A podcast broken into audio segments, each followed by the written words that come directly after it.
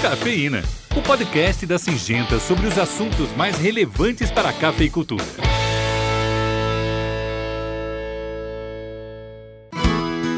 E aí, pessoal, tudo bem com vocês? Eu sou o Sérgio Andrade e tô de volta nesse ano novo com o primeiro episódio de 2020 do Cafeína. Esse ano vai ter muita coisa boa. E falando em ano novo, hoje a gente vai falar de futuro, de uma opção de trabalhar mercado futuro. Mas antes de entrar nesse assunto, é legal a gente fazer uma retrospectiva de 2019 para entender melhor o cenário atual. O que acontece é o seguinte: o café passou por um ciclo de preços baixos até meados de outubro do ano passado. Só que a partir daí, o clima no Brasil não foi favorável para os produtores de café. A gente inclusive falou sobre isso aqui no Cafeína, no episódio sobre clima. Mesmo com as chuvas de novembro, o mercado ficou apreensivo com a oferta de café da nova safra. Afinal, o Brasil é de longe o maior produtor de café do mundo. A combinação disso com outros fatores fez as cotações de café decolarem na bolsa. Com preços melhores, os produtores aumentaram as negociações não só para 2020, mas também 2021 e 2022. Só que na virada deste ano, novos levantamentos atualizando a produção nacional pressionaram as cotações de novo para baixo. É, como vocês podem ver, os preços das commodities são tão instáveis que é quase impossível prever o que vai acontecer. Traçar uma tendência depende da combinação de diversos fatores, sendo que muitos deles não podem ser controlados, como, por exemplo, o clima, as questões econômicas, o câmbio. E, além disso, a velocidade com que as informações circulam hoje em dia ajuda a aumentar ainda mais a instabilidade dos mercados. Mas existe sim uma maneira do produtor se proteger e correr menos riscos, sem ficar à mercê do clima e das flutuações do mercado. Que maneira é essa? Bom, no mercado existem algumas soluções financeiras que podem ajudar nesse sentido. A mais simples delas e também a mais usada é o barter.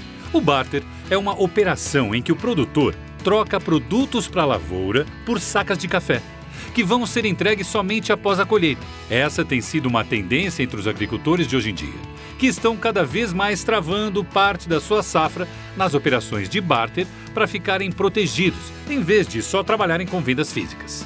Isso é muito bom para o cafeicultor por várias razões. Primeiro, porque ele consegue travar o custo de produção. Então, independentemente das variações de câmbio, dos preços das commodities e dos produtos, ele está protegido.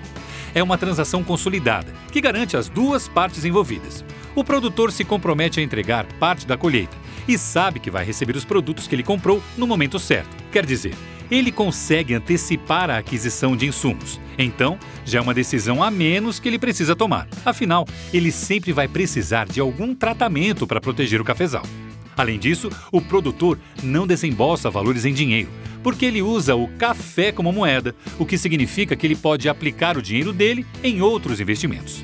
Um diferencial muito valorizado pelo produtor e que ele só encontra na Singenta é a grande rede de armazéns de cooperativas, associações e parceiros para a entrega do café.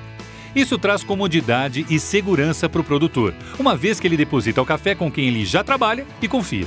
Além das vantagens do barter, os produtores da plataforma no Coffee conseguem acessar inovações e ter suporte para extrair mais qualidade em cada saca produzida.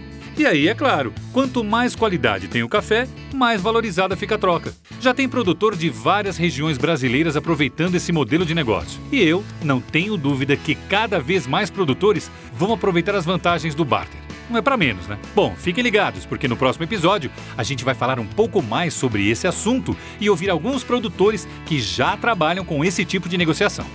É isso aí, pessoal. Esse foi o primeiro Cafeína do ano. Se você que está ouvindo a gente tiver algum comentário, quiser fazer alguma sugestão, tirar alguma dúvida, é só mandar um e-mail para cafeína@podsim.com.br. Sim de Singenta com Y. Assim a gente consegue deixar esse podcast cada vez mais com a cara de vocês. Combinado? Ok. Semana que vem eu tô de volta. Até lá.